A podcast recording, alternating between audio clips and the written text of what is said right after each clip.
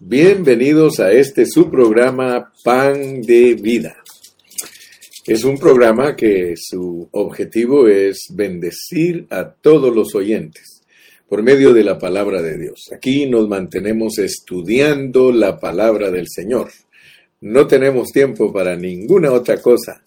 Por eso nos dedicamos a estudiar la palabra. Yo le pido a Dios que Él abra tu entendimiento le pido a Dios que tú puedas oír con un oído redimido. Sí, si escuchas la palabra, deja que el Espíritu Santo acomode en tus pensamientos lo que Él quiere revelarte. Hay muchas personas que escuchan la palabra de Dios pero no la escuchan con fe. O sea que tienen reservas, no son humildes y no le dicen al Señor, Señor, háblame a través de tu palabra. Como dijo alguien una vez, la palabra no es para discutir, la palabra no es para pelear, la palabra es para ser edificados. Pero tenemos que tener cuidado porque algunos usan esos versículos para defenderse y decir, yo no voy a discutir con nadie y muchas veces no tienen una enseñanza pura. Yo le oro a Dios, hermano, que nosotros siempre tengamos una enseñanza. La enseñanza pura, la enseñanza sana es la que dice Pablo. Es lógico y escucha bien, la enseñanza sana es una enseñanza que no enferma. La enseñanza enferma es la que tiene virus, o sea, es una enseñanza que vuelve a la gente prejuiciosa, religiosa, almática, todo lo que tiene que ver con nuestro orgullo personal. Anoche me tocó dar una clase acerca de Génesis 17 en la clase que tenemos en inglés, en Digging Deep. Y algo que estuvimos estudiando anoche fue eh, la importancia al ver en la vida de Abraham la importancia de depender totalmente de Dios para cumplir el propósito divino. Y una de las cosas que Dios mm, mostró su, su enojo con Abraham, su molestia, fue cuando Abraham ayudó a Dios o quiso ayudar a Dios para cumplir el propósito teniendo un hijo con Agar, el cual se llamaba Ismael. Abraham creyó que, como ya estaba grande, como ya estaba viejito, creyó que al, al no tener todavía heredero, que el tiempo se le estaba yendo y entonces todavía ejercitó su carne para tener un Ismael. Y Abraham caminó entonces delante de Sara, delante de Agar, delante de, Lot, pero no caminaba delante de Dios. Y nosotros tenemos que aprender a caminar delante de Dios. Caminar delante de Dios, de acuerdo al contexto del capítulo 17 de Génesis, es ser sin mancha, es depender de el Todopoderoso, el Shaddai. Entonces nosotros aprendimos anoche que cuando Dios se revela a Abraham como el Shaddai, que es como la ubre, y nos llamó la atención de que Dios se, se le presentara a Abraham como una ubre. La ubre es la teta de la vaca. Y algunos estaban impresionados porque estábamos viendo un aspecto de Dios como ubre es cuando uno tiene que aprender a depender de Dios como el todo suficiente, como el Dios que nos provee el alimento que nos nutre, porque cuando estamos hablando de una ubre estamos hablando de la leche. Entonces si nosotros no recibimos leche directa de Dios, cuando empezamos nuestra vida cristiana, entonces nosotros no vamos a producir la simiente de Dios para que pueda cumplirse su propósito. Todos nosotros como hijos un llamado corporativo. Tristemente, la tradición cristiana ha producido gigantes espirituales individuales. Y eso ya desvirtúa totalmente lo que Dios se ha propuesto en su corazón. No importa cuántas predicaciones escuches, no importa cuántos comentarios escuches, si no estamos buscando a Dios en una forma corporativa, como iglesia, entonces nosotros no vamos a producir la simiente. Dios ha de tal manera que nosotros como iglesia produzcamos la simiente. Producir la simiente significa que Cristo se forme totalmente en nosotros y que Él pueda ser expresado por nosotros. Así que aunque tú nos escuchas todo el tiempo repetir todas estas cosas, son con el objetivo de que nosotros conozcamos la palabra. Y fíjate que estoy hablando de esto porque el apóstol San Pablo, aquí donde estamos estudiando ahorita, tú sabes que ayer empezamos a hablar del capítulo 2 y gracias a Dios que ayer muchos estaban ejercitando su espíritu. Pero tenemos que continuar ejercitando nuestro espíritu porque hoy vamos a tocar algunos dos versículos que ya los leímos ayer, porque estamos en Primera Tesalonicenses 2, del 1 al 12. Y ayer finalizamos hablando de que el apóstol le dice a los tesalonicenses, y os, y os encargábamos, versículo 12, que anduvieseis como es digno de Dios, que os llamó a su reino y gloria. O sea que es muy importante entender que Dios nos encarga que andemos como es digno de Dios, como es digno de Dios. Imagínate, Dios es digno que nosotros caminemos en la manera que Él es porque Él vino a nosotros. Estamos en Dios Padre y en el Señor Jesucristo. Entonces, es digno, es digno que nosotros caminemos de acuerdo a eso que nos ha constituido. El hermano Israel nos dio ayer eh, dos palabras claves eh, mencionando que nosotros somos los que tomamos la estafeta para seguir desarrollando lo que Pablo eh, comenzó con Tesalónica y que es, es para entender cómo se inicia la iglesia. Entonces, gracias a Dios que pudimos aprender que nosotros tenemos que continuar el trabajo que se empezó en la iglesia primigenia en el, cuando era sus primeros pasos.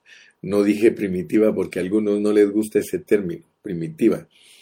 Eh, en sus inicios, la iglesia, eh, Dios usó hombres que entregaron su vida totalmente por la predicación del Evangelio y nosotros también entendamos.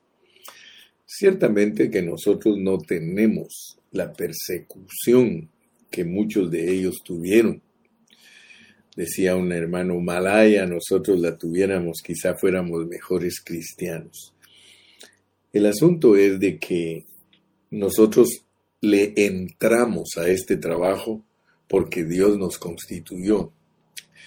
Y tenemos que estar bien conscientes que Dios Padre está con nosotros, Dios Padre y Dios Hijo por el Espíritu, o sea que el Dios triuno, pues, es el que habita dentro de nosotros. Y eso lo confirma San Juan 14 porque dice que el que me ama mi palabra guardará y mi Padre le amará y vendremos y haremos morada en él. Haremos, o sea que Dios siempre habla como plural debido a que Él se ha revelado en su, en su economía divina como el Dios triuno. Gloria a Dios. Entonces, hermanos, hoy vamos a continuar sacando perlas, vamos a continuar sacando relación divina, ¿verdad? Y hoy nos vamos a ocupar en, en el capítulo 2, pero vamos a hablar particularmente de dos versículos.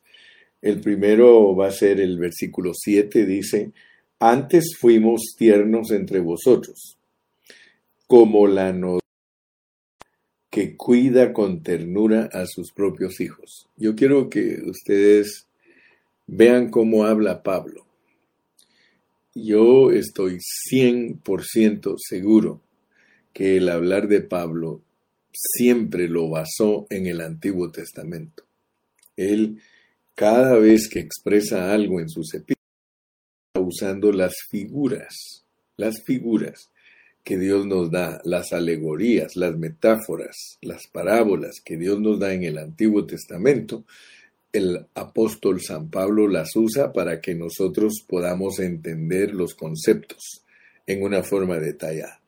Así que aquí Pablo se pone en el mismo lugar que Dios está hablando en el Antiguo Testamento, porque el Shaddai, el Shaddai es una ubre, si usted ha estudiado un poquito de Génesis, usted se va a dar cuenta 17. Allí cuando Dios se le aparece a Abraham pidiéndole que sea, se le aparece como el Shaddai y el Shaddai es una ubre. Tal vez le parezca a usted raro este concepto, pero aún cuando eh, Jacob le profetizó en Génesis 49, 25, le dijo que Dios le iba a dar bendiciones de los cielos de arriba, del abismo de abajo, y bendiciones de la ubre, de los pechos. Algunos no conocen a Dios como madre. Y Pablo adquirió estos conceptos debido a la experiencia que él tenía por haberle Dios encomendado, porque fue Dios quien le confió, dice en el versículo 4. Mira, dice, sino que según fuimos aprobados, vamos a estar hablando un poquito de eso también, por Dios para que se nos confiase. Fíjate pues cómo está escrita la Biblia. Ninguno de nosotros puede recibir confianza de Dios para predicar su palabra si antes no es aprobado.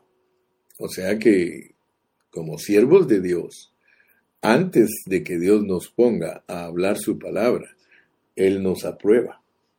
Y luego que nos aprueba, Él nos confía. Y luego que nos confía, dice aquí que nosotros podemos predicar el Evangelio y dice, así hablamos, no como para agradar a los hombres. Nota pues que un obrero que ha sido aprobado confía la palabra. Pero la palabra que Dios nos ha confiado no es para agradar a los hombres. Entonces, nosotros tenemos que orar porque dice aquí el siguiente punto, sino a Dios que prueba nuestros corazones. Entonces, este asunto de predicar la palabra tiene que ver con aprobación de Dios tiene que ver que Dios nos confíe su palabra. Y si Él nos ha aprobado y nos ha confiado la palabra, una de las características de los que hemos sido aprobados para que se nos confíe la palabra es que no estamos preocupados de agradar a los hombres. Porque entonces ya no somos ministros de Cristo. Si yo estoy preocupado y quiero agradar a los hermanos, entonces yo no tengo un llamado genuino. Y quiero que ustedes se den cuenta, quiero que se den cuenta, porque el enemigo, como decía aquel señor, el diablo es puerco. El diablo quiere desanimar a los siervos de Dios como a mí. O sea que el diablo usa muchas astucias, muchas artimañas y trata de que yo me sienta mal. ¿Cómo hace? Dios me prueba. ¿Y cómo me prueba Dios a mí? Por medio de personas que estén contra mí.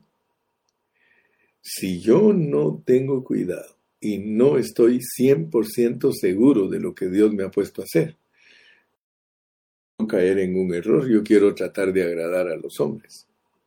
Pero yo no estoy aquí para agradar a ningún hombre. Eso no quiere decir que yo no los amo, porque el contexto va a mostrar el amor de Pablo. Pablo tenía un amor genuino de parte de Dios para amar a todas las personas. De la misma manera que Cristo fue a la cruz del Calvario y le dijo al, al Padre, perdónalos porque no saben lo que hacen. De esa misma manera nos tenemos que revestir nosotros yo estoy revestido, hermano, y yo sé que muchos me critican a mí y gloria a Dios, hermano. pero quiero que sepan mis oyentes, especialmente los que me critican, que no me causan ninguna molestia debido a que tengo el amor de Dios en mi corazón. No me causa, porque muchos no me van a entender. Muchos quieren juzgarme aún en cositas pequeñas que hago. Oh, el hermano Carrillo dividió esta iglesia. Oh, el hermano Carrillo hizo esto y aquello. Hermano, yo no estoy para agradarte a ti. ¿Por qué no oras mejor por mí? Si tú crees que yo he dividido una iglesia, si tú crees que yo he sacado gente de una iglesia para llevarla a otra, porque algunos así dicen, es que el hermano Carrillo sacó estos. Otros me abandonan, pero yo estoy dispuesto, hermano. Si el apóstol Pablo, el gran apóstol San Pablo, él habla de que lo abandonaron, ¿quién soy yo para que no me abandonen las personas? Otra cosa, a Cristo todos lo criticaron, a Cristo todos lo abandonaron. Así que siempre, siempre, cuando tú estás haciendo algo por el Señor, siempre te van a criticar.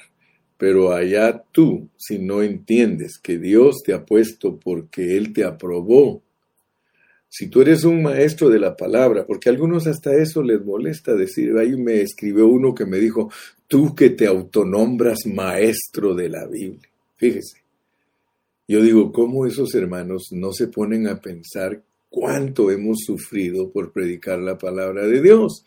Sin embargo, tú que te autonombras, dice, no me convences, tú tienes un palabrerío que ni siquiera me bendice, pues, ¿qué voy a hacer? ¿Qué voy a hacer yo? Si, si mi hablar no te bendice, ¿qué voy a hacer? No puedo hacer absolutamente nada.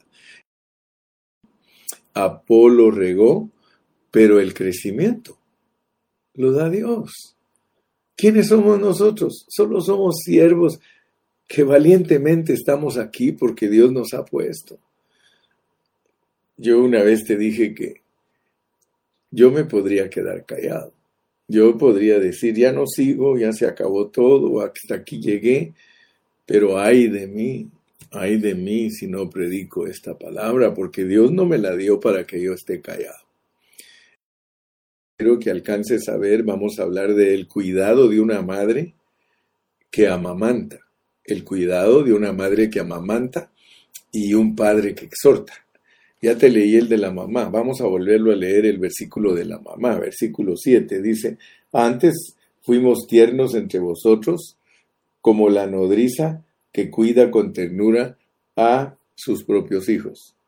Y luego tenemos el versículo número 11.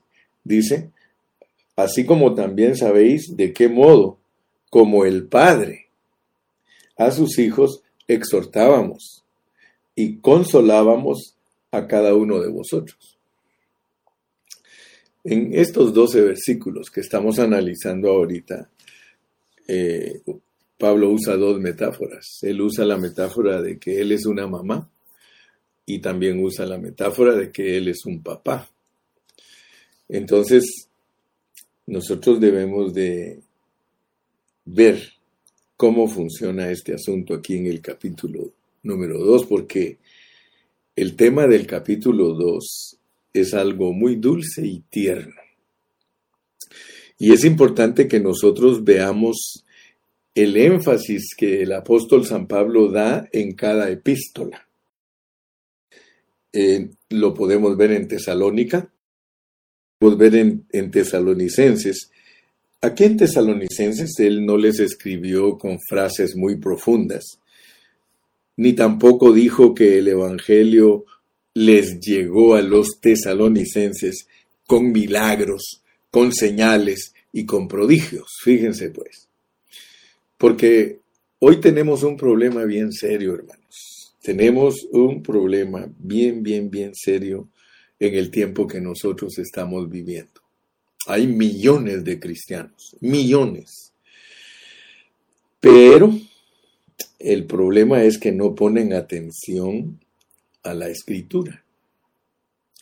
Aun cuando Dios nos previene que tengamos cuidado de echar fuera demonios, de sanar enfermos, de libertar cautivos, Aun cuando Dios nos alerta y nos dice que a muchos que hagan esas cosas, esas cosas, Él no lo reconoce. El Señor Jesucristo fue claro. Él dijo en Mateo, no todo el que me dice, Señor, Señor, entrará en el reino. O sea que para esto, hermano, hay que aprender a hacer la voluntad de Dios. Y tesalonicenses nos muestra cómo se cuidan a los cristianos nuevos. Entonces nosotros tenemos que pedirle a Dios sabiduría para que esos libros sean verdaderamente carne en nosotros. No que solo estemos estudiando y que no se hagan carne en nosotros. Quiero que ustedes noten esa particularidad de Pablo en Primera Tesalonicenses. Él no les dijo a los tesalonicenses que él había entrado a ellos con señales, milagros y prodigios. No, no, no. En lugar de, de dar énfasis el apóstol San Pablo a lo sobrenatural y milagroso, Pablo usó su vida diaria como factor de la predicación a los tesalonicenses. Entonces, esto es muy importante, hermano. Leamos primero Tesalonicenses 1.5. Primera Tesalonicenses 1.5. Pues nuestro evangelio no llegó a vosotros en palabras solamente, sino también en poder, en el Espíritu Santo y en plena certidumbre. Como bien sabéis cuáles fuimos entre vosotros por amor de vosotros. Por favor, hermano, ponga atención, por favor. Si estamos estudiando Primera Tesalonicenses, más nos vale que pongamos atención para que la podamos experimentar. Él está diciendo que nosotros al predicar la palabra de Dios no solamente deben de oír de nosotros las palabras, pues nuestro evangelio no, no llegó a vosotros en palabras solamente, sino, sino también en poder en el Espíritu Santo y en plena certidumbre. Como bien sabéis cuáles fuimos entre vosotros por amor a vosotros. Primero, si nosotros hemos de ser constituidos por Dios Padre y el Señor Jesucristo, nosotros venimos a ser el misterio de la piedad. Nosotros venimos a ser el reino y la expresión del Señor. Eso es reino y gloria. Entonces tenemos que tener cuidado porque nuestra predicación debe ir, llena de... Fíjate que aquí no es tanto que entiendas lo que hizo Pablo, sino Pablo te está hablando a ti para que tú lo hagas en la misma manera que él lo ha hecho. Entonces él en griego dice, mira, en griego dice nuestra entrada nuestra entrada no fue a vosotros eh, en una manera de solo palabras, sino que nosotros entramos eh, a ustedes viviendo lo que nosotros predicábamos. Nosotros fuimos a ustedes viviendo el Evangelio que predicamos. Y eso es muy importante para nosotros los cristianos porque la manera que se presenta a otras personas con la clase de persona que es. Si alguien desea llamar la atención, hermano, esa persona se comporta con mucha pompa, haciendo ostentación de sí mismo. Por el contrario, Pablo entró a los, eh, a los tesalonicenses, les entró expresando al Dios que moraba en él. Entonces, para nosotros, hermano, esto es importantísimo. Yo soy el hermano Carrillo que predica el Evangelio. Entonces, yo tengo que entrarle a las personas, no solamente con la predicación, sino en una forma normal, no milagrosa. Yo no tengo que ir y eh, tratar de impresionar que, que yo tengo poderes sobrenaturales, pero casi todos los predicadores que andan buscando la gloria de los hombres, ellos entran con mucha pompa. Ellos entran declarando, eh, se le quedan viendo a la gente, y especialmente si averiguaron por ahí cómo se llama, fulano de tal, dice el Señor, y que esto y que el otro. Ya hasta parecen magos, parecen adivinos. Ellos entran buscando la gloria de los hombres. Hermano, mire, entre más me desprecian a mí, yo me siento mucho mejor porque entonces no estoy obteniendo gloria de los hombres. Muchos de ustedes no me querían a mí, muchos hasta me han dicho, hermano Carrillo, usted a mí me caía muy mal. Y qué bueno, hermano. Yo le doy gracias a Dios. Mire, cuando yo le caigo, algo, le caigo mal a alguien, yo digo muchas gracias, Señor. Porque hay de vosotros cuando los hombres hablen bien de vosotros. Así que quiero que veas pues que la predicación del apóstol es algo muy normal. Él les entró de acuerdo a su manera de vivir.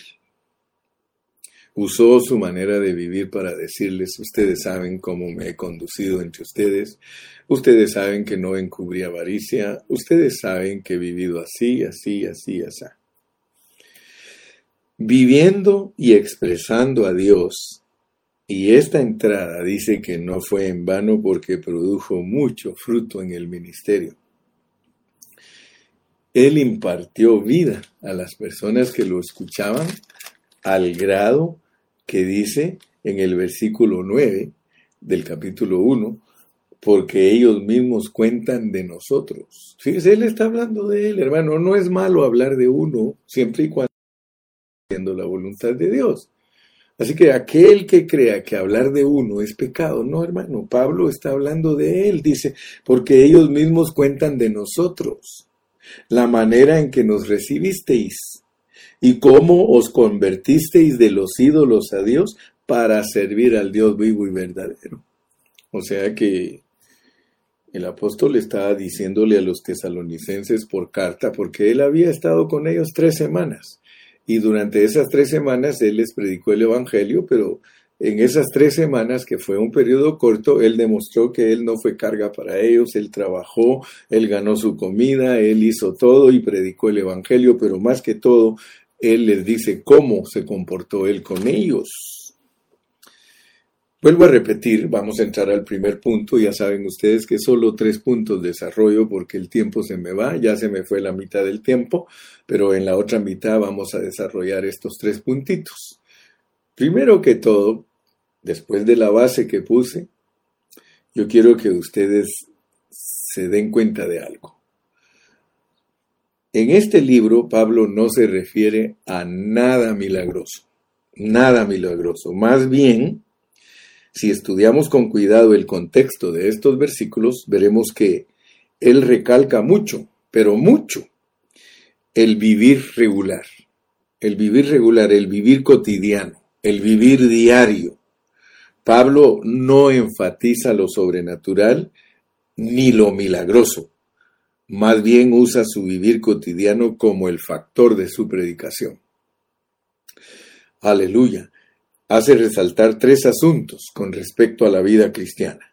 Primero dice que hay que volverse de los ídolos a Dios. Ya predicamos de que los cristianos a veces creemos que no tenemos ídolos, pero tenemos ídolos, pero nosotros tenemos que tornarnos al, al Dios verdadero, dejando todo ídolo y que nada nos domine como ídolo. Segundo, tenemos que servir al Dios vivo. Y tercero dice, estar esperando el regreso del Señor. Eso es muy importante. Y yo no estoy en contra de la venida del Señor, porque algunos hermanos creen que yo estoy en contra de la venida del Señor. ¿Cómo? Si eso es bíblico. Pero no tengo que tergiversarlo. O sea que hay, hay mucha tergiversación respecto a la venida de Cristo. Y vamos a estar estudiando aquí, porque él mismo nos va a llevar al punto donde dice respecto a la venida del Señor y nuestro encuentro con Él, dice, no quiero hermanos que ignoréis. Ya en segunda Tesalonicenses dice, pero con respecto a la venida de nuestro Señor Jesucristo y nuestra reunión con Él, os rogamos hermanos que no os dejéis mover fácilmente. O sea que todo lo que tiene que ver con la venida de Cristo, hermano, yo me atrevo a decir, la mayoría de los cristianos lo tiene movido. no está pegando en el centro, debido a que en esos asuntos se, se mueve mucho espíritu engañador. Respecto a la venida de Cristo hay mucho espíritu engañador, tengan cuidado. Mejor estudiemos la Biblia, interpretémosla bajo contexto y aprendamos lo que nos dicen los apóstoles. Y de esa manera nosotros no nos confundimos, nosotros vamos a ser personas centradas. Qué triste es que oyen a uno y se van para ese lado, oyen a este otro, se van para ese lado, y luego oyen a este y se van para ese lado, eso se llaman vientos de doctrina, y nosotros nos ponemos en la posesión de niñitos llevados por doquiera de todo viento de doctrina. No, mi hermano, tenemos que estar afirmados sobre la palabra, tenemos que conocer la palabra sobriamente. Entonces, les doy una, eh, una clave. Aquí en inglés dicen tip. Te voy a dar una gratificación, te voy a dar un consejo. Y esto lo debes de hacer carne, por favor. Debemos darnos cuenta de que ninguna cosa milagrosa perdura. Escucha bien, ninguna cosa milagrosa perdura. Yo me acuerdo del doctor Ríos Paredes, un siervo de Dios que Dios levantó en Guatemala en una forma muy extraordinaria y él predicaba mucho de la palabra que otros pastores nunca se atrevieron a predicar. Y sus palabras quedaron marcadas en mi vida. Él decía, ¿de qué te sirven los milagros? Él siempre, hermano, fue así.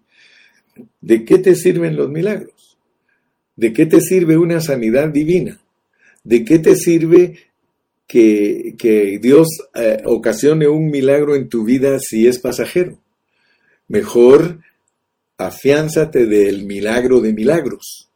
El milagro de milagros es que Dios te ha escogido y predestinado y que te ha salvado y te quiere dar el reino. Ese es el milagro de milagros. Ese sí tiene, ese perdura. Pero yo puedo orar por ti para que Dios te sane de cáncer. Y Dios te puede sanar de cáncer. Pero eso es algo pasajero. Es solo para que dures aquí en la tierra un poquito más de tiempo. Pero a la larga eso no te beneficia absolutamente en nada para que tú seas una persona transformada. Muchos quisieran que Dios los levante de la silla de ruedas Oh Señor, haz un milagro. Y muchos confesando que lo, te va a levantar Dios de esa silla. ¿De qué te sirve que te levante de esa silla si hasta ahora que estás en esa silla realmente has entendido a Dios? Entonces mejor quédate en la silla. Aleluya. Al fin y al cabo dice que no hay mal que dure 100 años, ni enfermo que lo tolere vas a morirte, ya se te acerca, especialmente si ya tienes 60, ya te faltan 20 nada más, y si el Señor viene antes, pues te vas con Él. Pero yo quiero que, que tú, pues, verdaderamente, hermano, perdona, pero yo soy muy franco a veces y, y por eso me meto a problemas.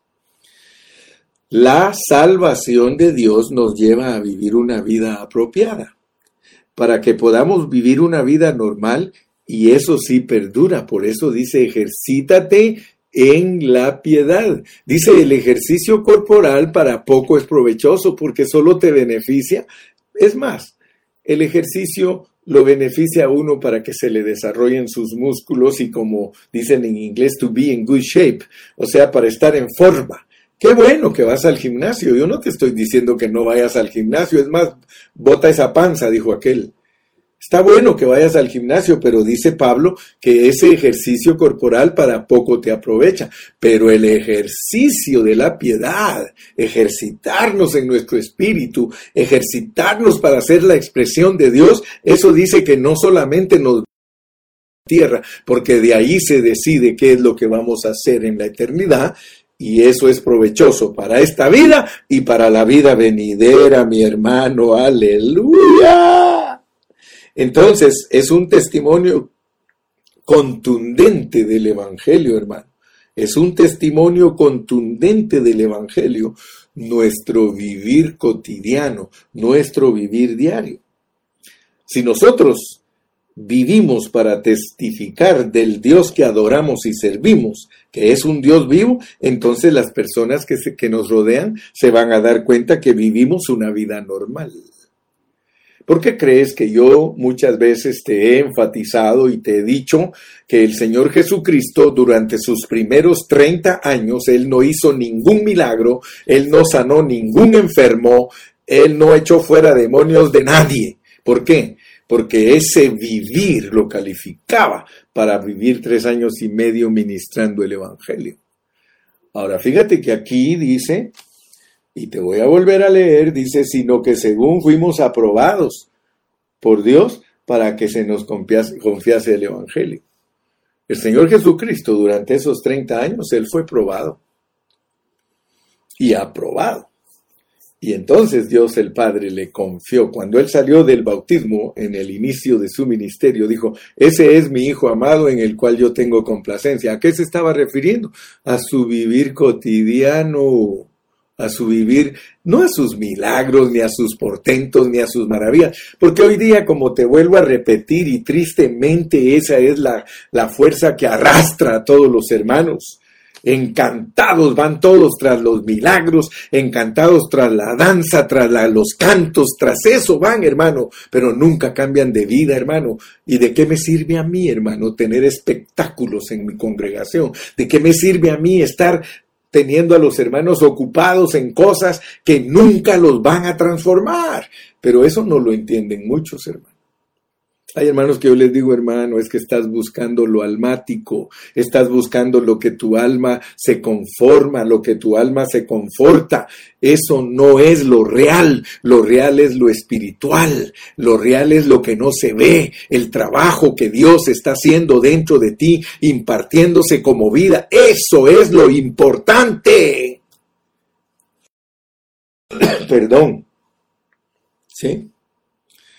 Ahora, fíjate nuestra meta, nuestra expectativa, nuestra esperanza están puestas en el regreso del Señor. Eso es lo que nos gobierna. O sea que todos los cristianos desde que empezó la iglesia, y tú lo puedes notar, aún Pablo, él tenía en su pensamiento el regreso del Señor, porque esa es la base, ahí es donde nos van a juzgar. Pero eso no quiere decir que Pablo creía que en los momentos de él iba a venir el Señor, no tienes que entender que a los cristianos los gobierna la venida de Cristo. Hay una visión que gobierna nuestro pensamiento, es la venida de Cristo, para que todo vuestro ser, espíritu, alma y cuerpo sean irreprensibles para la venida del Señor Jesucristo. Pero eso no está diciéndote que Él va, a aparecer en el año 100, el 200, el 500, el 400, el 600, el 700. No, ellos los cristianos verdaderos y genuinos nunca creyeron que en cualquier momento, por eso Pablo dice, no se vayan a dejar mover de su modo de pensar. Aleluya. Date cuenta de eso. Porque la venida del Señor tiene un tiempo específico y Daniel, Daniel es el que Dios le dio toda esa revelación. Y estudiando esas 70 semanas de Daniel, nosotros descubrimos los tiempos, porque los tiempos son los que nosotros debemos de saber discernir. Muy bien, pero volvamos. Si nosotros leemos en, el libro de los Hechos y en otras epístolas, nosotros vamos a ver a Pablo que hizo muchos milagros. Pablo imponía las manos, Pablo... Eh, eh, ¿Qué no hizo el apóstol Pablo, hermano? Dios lo usó en una forma portentosa y milagrosa, pero aquí en Tesalónica Aquí en Tesalónica, donde era una ciudad muy pecaminosa, Pablo no entró haciendo milagros. Sin duda eso hubiese impactado más a los tesalonicenses. Si sin milagros se volvieron de los ídolos al Dios vivo, sin milagros, imagínate, ¿qué hubiese pasado si Pablo hubiese entrado a ellos con portentos, sanando enfermos, echando fuera de demonios? No, hermano. Pablo tomó el camino de la vida. Escúchame bien, por favor, porque esto es fundamental en el mensaje de hoy. Tomó el camino de la vida, el cual es un camino de restricción. Esto fue más importante para los tesalonicenses que si él hubiese hecho cosas externas. Vuelvo a repetirte, Pablo en otras ocasiones, él impuso manos, echó fuera demonios, quitó espíritus adivinadores, quitó ceguera a muchos. Sí, nosotros podemos leer todas sus epístolas. Sin embargo, al llegar a Primera Tesalonicenses, nos damos cuenta que a ellos no llegó con ese tipo de cosas. A ellos les entró por medio de una constitución. Gócese, hermano Israel, porque esa palabra la tomé de usted ayer. O sea que él entró por medio de una constitución. Él estaba constituido del Dios triuno. Y por eso el versículo 1 es muy importante, porque a los tesalonicenses les entró por medio de la economía divina. Padre, Hijo y Espíritu para producir la iglesia. Tú lo puedes ver. Léelo conmigo. Pablo, Silvano y Timoteo a la iglesia de los tesalonicenses en Dios Padre y en el Señor Jesucristo. Gracia y paz. ¿Qué estamos tratando de decir con este mensaje? Estamos tratando de decir que nuestro ministerio debe de ser acorde a nuestra manera de vivir. Si nuestro ministerio es acorde a nuestra manera de vivir, entonces en nosotros se ve el Dios hombre, se ve el Dios hombre corporativo. Pero el Dios hombre corporativo, hermano, es algo normal, es algo normal es de gran valor a los ojos de Dios. O sea que la gente que nos ve, la gente que todos los días está con nosotros en nuestro trabajo, la gente que está con nosotros en el taller, en la oficina, en la fábrica, en el hospital, en donde quiera que nosotros trabajamos, ese vivir normal que ven en nosotros, ese vivir que es diferente a todos los demás, porque es un vivir que demuestra que alguien nos gobierna internamente el reino y que por eso expresamos una vida diferente, la vida y naturaleza de Dios. Eso es, hermano, lo que hizo que la gente se maravillara.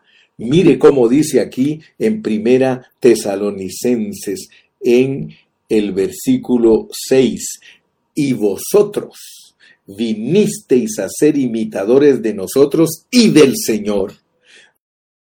La palabra en medio de gran tribulación, con gozo del Espíritu Santo, de tal manera que habéis sido ejemplo a todos los de Macedonia y de Acaya que han creído porque partiendo de vosotros ha sido divulgada la palabra del Señor, no solo en Macedonia y Acaya, sino que también en todo lugar vuestra fe en Dios se ha extendido, de modo que nosotros no tenemos necesidad de hablar nada. ¿Por qué?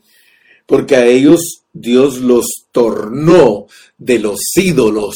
Solo imagínese usted cuando ellos llegaron a sus trabajos después de haber recibido a Cristo y los compañeros de trabajo los conocían que eran unos malvados, que eran unos pecadores arrésimos, que eran enemigos totalmente de Dios, hermano, y ahora los ven totalmente nacidos de nuevo. Ahora ya no es el que pone la radio a todo volumen con música del mundo, ahora ya no es el que habla las malas palabras, ahora ya no es el gruñón, el impaciente, porque muchos hermanos, quiero decirte, muchos son cristianos y tienen todavía las mismas mañas que tenían cuando eran mundanos, y eso no es una conversión. Eso es una pretensión y esto aquí no estamos para pretender lo que no somos. Aquí o somos o no somos, hermano. Si tu familia, si tus amigos, si tus compañeros no ven en ti las cualidades de una constitución, hermano, estás engañándote a ti mismo. No estás viviendo lo que Dios te ha mandado a vivir, mi amado hermano, mi amado amigo el vivir cotidiano, ese vivir normal, ese es el que convence a la gente. Tú no vas a convencer a la gente porque ores y se sanen. Tú no vas a convencer a la gente porque danzas, tú no vas a convencer a la gente porque ayunas, tú no vas a convencer a la gente porque hablas lenguas, tú no vas a convencer a la gente por ninguna cosa si no vives la vida normal de un hombre constituido de la vida y naturaleza de Dios en Cristo Jesús. Aleluya. Entonces vamos a entrar al segundo punto porque ya se me está yendo el tiempo. En el versículo 4, capítulo 2, versículo 4, sino que según fuimos aprobados, sino que según fuimos aprobados por Dios para que se nos confiase el Evangelio. Así hablamos, no como para agradar a los hombres, sino a Dios que prueba nuestros corazones. Fíjate que aquí hay dos palabras claves, aprobados y quienes se les confía. Yo quiero que tú sepas, Dios te conoce a ti y a mí desde la eternidad pasada. Pero aquí en este versículo dice que si queremos ser, si queremos ser las personas que llevan el Evangelio, nosotros tenemos que ser puestos a prueba. Amén. Con la aprobación, Dios nos confía el Evangelio. Conforme a nuestra manera de pensar, quiero decirte, Dios no necesita probarnos. Si nosotros pensamos de esta manera, porque así pensamos, en nuestra manera natural de pensar, nosotros creemos que Dios no necesita probarnos porque Él ya conoce todo y por cuanto Él ya sabía qué clase de personas íbamos a ser y lo sabía desde antes que nosotros naciéramos, Así que nos decimos en nuestro ser natural, ¿para qué me tiene que probar Dios? Si Él ya sabía esto. Ahora, fíjate que Dios no nos pone a prueba tanto para Él, sino por causa de nosotros. Dios nos conoce, pero nosotros no nos conocemos, hermano. A mí no me vas a engañar tú, ni yo te voy a engañar a ti. Ninguno de nosotros nos conocemos. Escúchalo bien. Nosotros pensamos que somos muy buenos, pensamos que somos muy honestos, pensamos que somos muy fieles. Sin embargo, cuando Dios nos pone a prueba, nos damos cuenta que no somos tan buenos, ni somos tan honestos, ni somos tan fieles. Dios nos prueba para mostrarnos realmente lo que nosotros somos, hermano. Mientras no te prueba Dios, tú no manifiestas lo que tú eres. Es hasta que Dios te prueba y te pasa por el fuego, entonces tú manifiestas lo que tú eres. Yo sé que Dios va a usar a los jóvenes. Yo sé que Dios va a usar a muchos jóvenes, pero primero los va a probar, hermano. Porque hasta después que Dios te haya probado, joven, entonces Dios te va a encomendar el Evangelio. No creas que es nada más de que, ah, gloria a Dios, yo estoy aprendiendo y yo voy a predicar. No, mi querido joven, Escucha bien, joven, porque a ti te estoy hablando. Dios te va a probar. Dios te va a probar. Dios para usarnos se basa en su aprobación. Si tú quieres que Dios te confíe el Evangelio, tienes que pasar las pruebas. Bienaventurado el varón que soporta la, la, tentación, porque después que la haya pasado, aleluya, me contará lo que pasa. Primero tenemos que pasar por la prueba y después hablamos. Hermano Carrillo, yo no creo lo que usted está predicando. Yo no creo que nosotros no nos conocemos porque yo me conozco a mí mismo. Momento, te voy a demostrar por la palabra, por la palabra, que nosotros no nos conocemos. ¿Tú crees que cuando el apóstol Pedro le dijo al Señor Jesucristo que no lo iba a negar, ¿tú crees cuando él le dijo yo te amo, y jamás te negaré. ¿Tú crees que no lo dijo con toda la sinceridad de su corazón? ¿Qué pasó? ¿Lo negó o no lo negó? Te das cuenta que nosotros no nos conocemos, nosotros cambiamos de un día para otro. Hoy podemos decir una cosa, mañana decimos otra. Hoy prometemos que vamos a hacer esto, mañana caemos en lo que prometimos que no íbamos a hacer. No te conoces, mi hermano. Por eso te prueba Dios para que tú te conozcas. Dios no te prueba para que te conozca Él. Él te prueba para que tú te conozcas. Aleluya. Ahora, yo quiero decirte, quiero decirte, ¿qué pasó después de que Pedro negó a Jesús? ¿Qué pasó? Después de que Pedro había fallado, después de que Pedro todos decimos que era un carnal, que era un hiperactivo, ¿qué pasó con Pedro? Pedro se arrepintió verdaderamente de corazón y Dios le confió la palabra. No me puedes decir a mí que después que Cristo resucitó, Pedro no le habían confiado la palabra, si cuando se puso a predicar en la plaza, tres mil personas se convirtieron al Señor. Entonces, hermano, yo quiero que tú veas que hay un patrón, hay una forma en que Dios opera con nosotros. Si queremos que nos confíe en la palabra, Él nos va a probar. Y entonces, después de que te ha probado, él te va a sacar adelante para que no busques la gloria de los hombres. Si nosotros no nos conocemos a nosotros mismos y Dios nos prueba para que nos demos cuenta lo que somos, entonces ya no buscamos gloria. Entonces ya no andamos con tanta pompa. Entonces ya no andamos tratando de impresionar a nadie. Hermano, yo no estoy aquí para impresionar a nadie. Yo lo único que te pido es que ores por mí porque yo soy igual que tú. Yo no me conozco y mañana puedo caer. Por eso el que está en pie, mire que no caiga. Entonces, mi amado hermano, Cristo mismo fue puesto a prueba. Cristo mismo fue puesto a prueba. Hay un modelo el cual se sigue el Señor Jesucristo fue puesto a prueba, aún después de salir de su bautismo, cuando ya había probado por 30 años que era un hombre normal, que vivía la vida, vivía la vida de su padre, ahora después de salir del bautismo lo mandan a ser tentado por el diablo.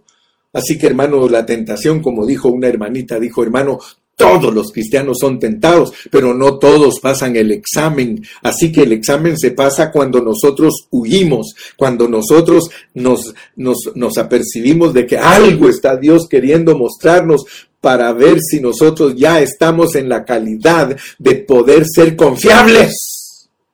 Y termino, termino porque me quedan ocho minutos. La conclusión de hoy es los versículos del 6 al 8, capítulo 2, versículos 6, 7 y 8 ni buscamos gloria de los hombres, ni de vosotros. Ni buscamos gloria de los hombres, ni de vosotros, ni de otros. Fíjate pues, si nosotros verdaderamente estamos siendo los obreros aprobados de Dios a quienes se les está confiando la palabra, nosotros no buscamos gloria de los hombres, ni de vosotros. Fíjese que el hermano Carrillo no busca gloria de afuera de la iglesia, ni adentro de la iglesia, ni de otros.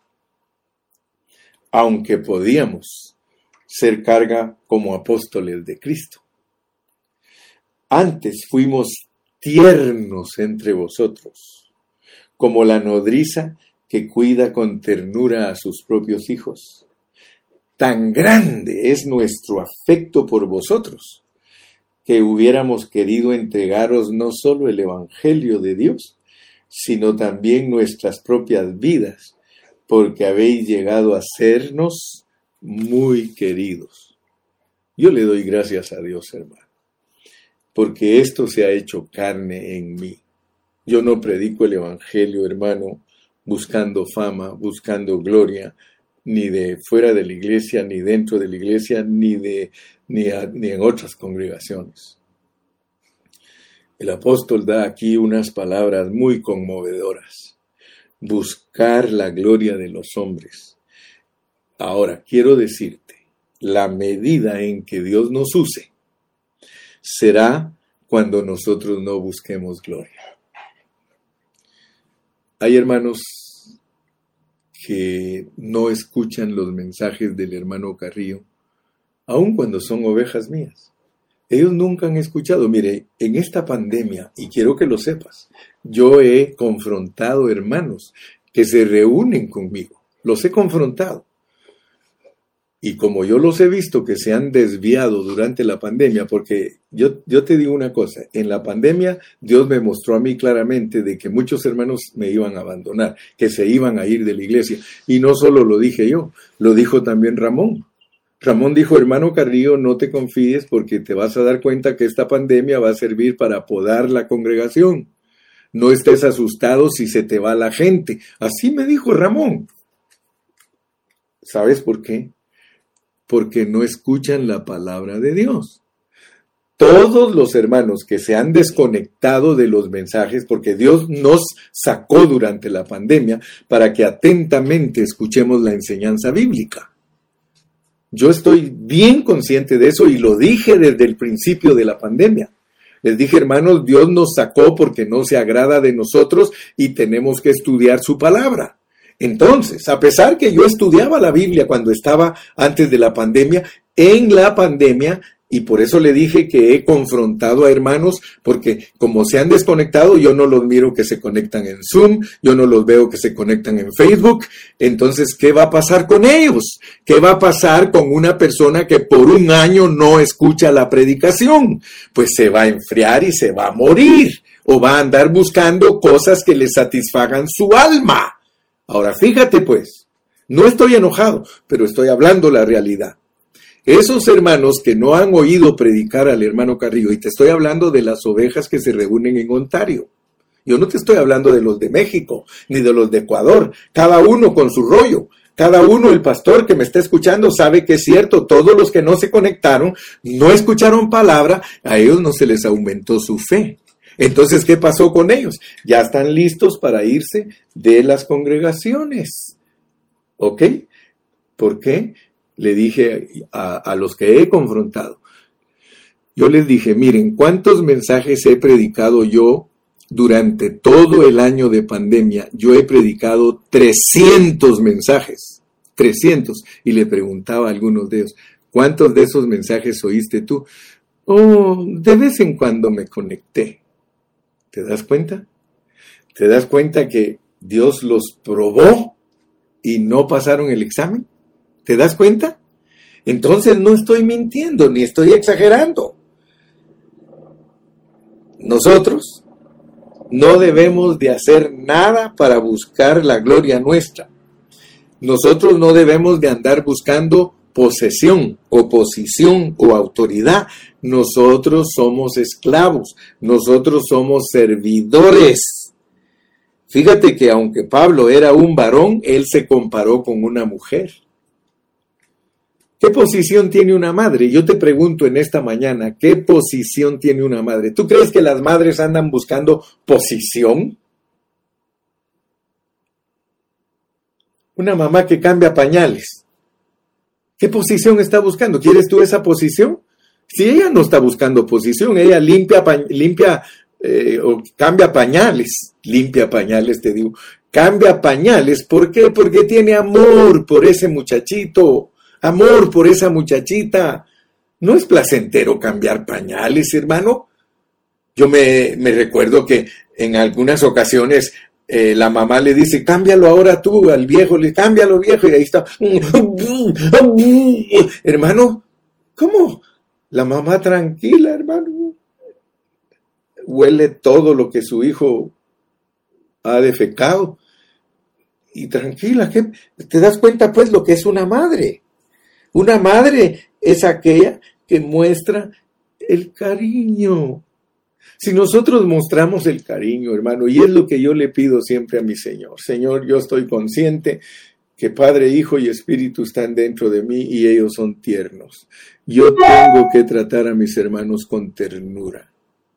Mire, a mí me da tristeza, hermano, que hayan aún hermanos que cuando uno los quiere ayudar para que se restauren, se oponen y hasta lo insultan a uno. Yo he encontrado hermanos que hasta me insultan cuando yo estoy tratando de levantarlos. Eso no es, hermano, el misterio de la piedad. Vamos a terminar leyendo segunda de, segunda de Corintios 12, 15. Segunda de Corintios 12, 15. Con este versículo finalizo hoy y yo espero que Dios te haya bendecido en esta mañana. Segunda de Corintios 12, 15.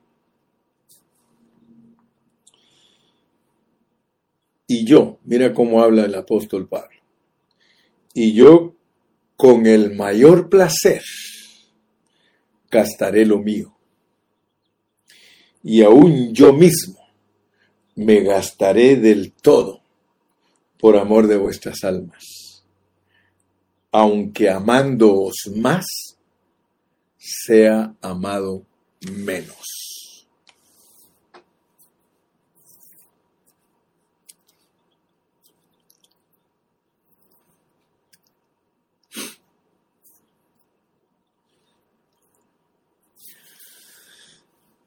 Entre más, entre más amamos a los hermanos, ellos nos aman menos.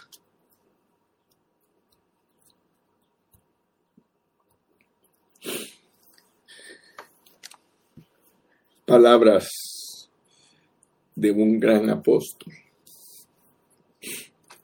Me dirás, hermano Carrillo, ¿por qué llora?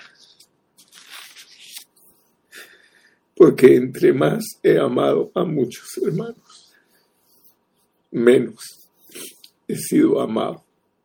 Y no me quejo, no me estoy quejando, sino que me da mucha tristeza. Porque en vez de que caminemos hacia adelante. En muchos de los hermanos nuestro trabajo ha sido en vano. Gracias Señor Jesús. Gracias Padre Celestial. Consuela nuestros corazones. Fortalécenos, Padre.